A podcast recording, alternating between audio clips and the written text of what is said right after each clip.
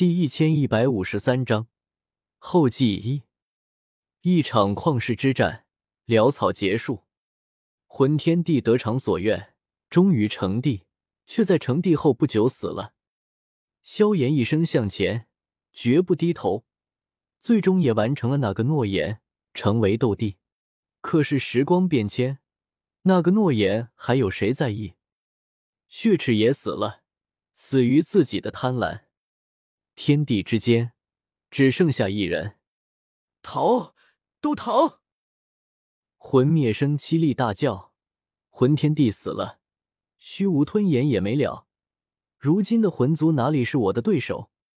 他带着魂族剩下的人疯狂逃窜，可是，一只大手拍下，磅礴的力道跨过层层空间，落在魂族一位位斗圣身上。啪，啪。啪！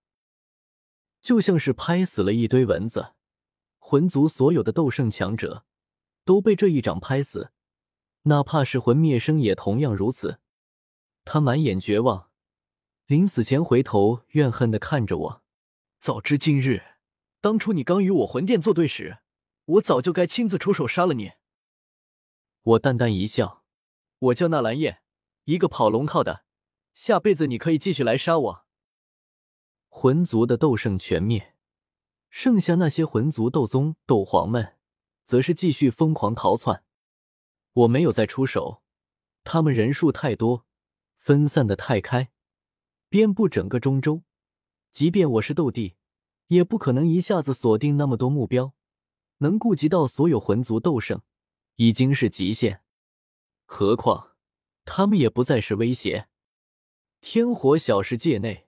众人都飞了出来，全都拜在我身前，兴奋的道：“我等拜见盟主，恭贺盟主成帝。”中州存活的人也都纷纷在地面跪拜，恭送的声音此起彼伏，最后汇聚成一道声音，响彻中州：“拜见大爱帝君。”我想了想，说道：“传令大陆，一年之后，本地重建大爱盟，大陆所有势力。”都要来中州观礼。星陨阁、万剑阁诸长老、执事弟子无不兴奋。唐英拱手应和：“谨遵帝君法旨。”我又看向穆青鸾，眼中带着几丝柔情，顺便也该把拖欠了很久的婚礼给补上。啊，叶叶师兄！穆青鸾脸瞬间红了，娇羞不已。我哈哈大笑起来。不过在这之前，还有一件事情要处理。古族，我可没忘了古元那老家伙，突然闯进天火小世界，将我追得有多狼狈，只能往地下钻。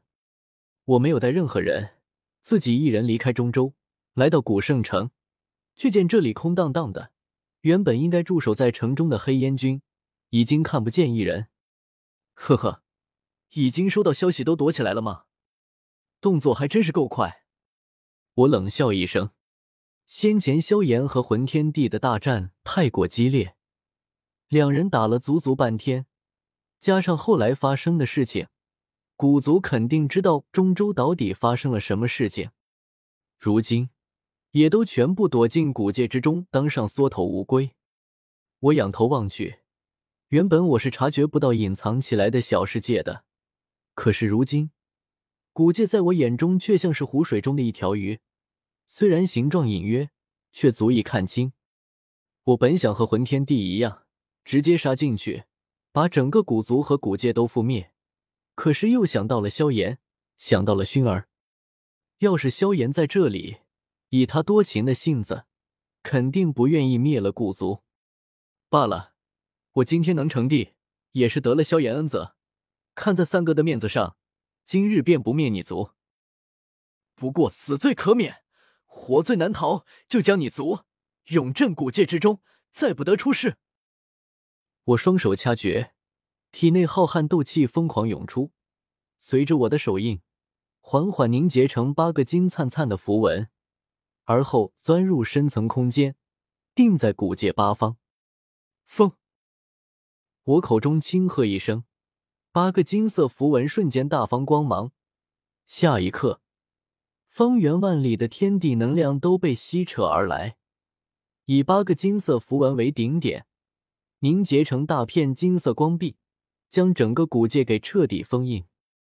如此大的动静，甚至引起了古界内部的异变。自远古以来，安稳了数万年的古界之内，此刻竟然是一阵地动山摇，好似整个小世界都要崩塌了。古族千万族人，上至斗圣。下至凡俗孩童，无不莫名惊骇。古元以某种秘法窥探到了外界情况，顿时牙眦欲裂，怒吼道：“纳兰叶，你想做什么？”我淡淡道：“只是镇压你族罢了。”古元，整个古界都已被我封印，以后你们古族就待在里面，不要再出来斗气大陆了。什么？古元心中。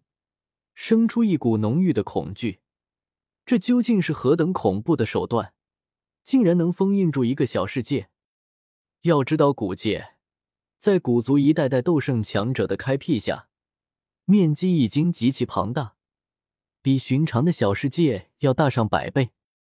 我没有再和他多说什么，转身离开。古元并不甘心，他开启古界出口，想要出去，可是出口之外。是一层淡淡的金色光壁拦住了他的去路，将他困在了小世界内。可恶，纳兰小儿，我族远古时期就存在，就凭你也想镇压我族？给我碎！古元怒吼一声，提起斗气一掌拍向那金色光壁，却被光壁反震到飞出去。斗帝之威，岂是他能破开的？古元气的大吼：“啊！古族众人听令！”与我一同出手，合力破开天上光壁。下一刻，古族所有强者同时出手，斗圣、斗宗、凌空踏虚、斗皇、斗王，凝聚斗气之意。他们数量成千上万，体表流转的斗气光芒绚丽无比，犹如一片逆飞的流星雨，从地面狠狠撞向苍穹。苍穹之上，浮现一片巨大的金色光壁。成千上万的古族强者拼尽全力撞击在上面，一时间噼里啪啦的爆裂声不绝于耳。可是等这之后，众人抬头看去，却见金色光壁纹丝不动，连一丝裂痕都没有。怎么会这样？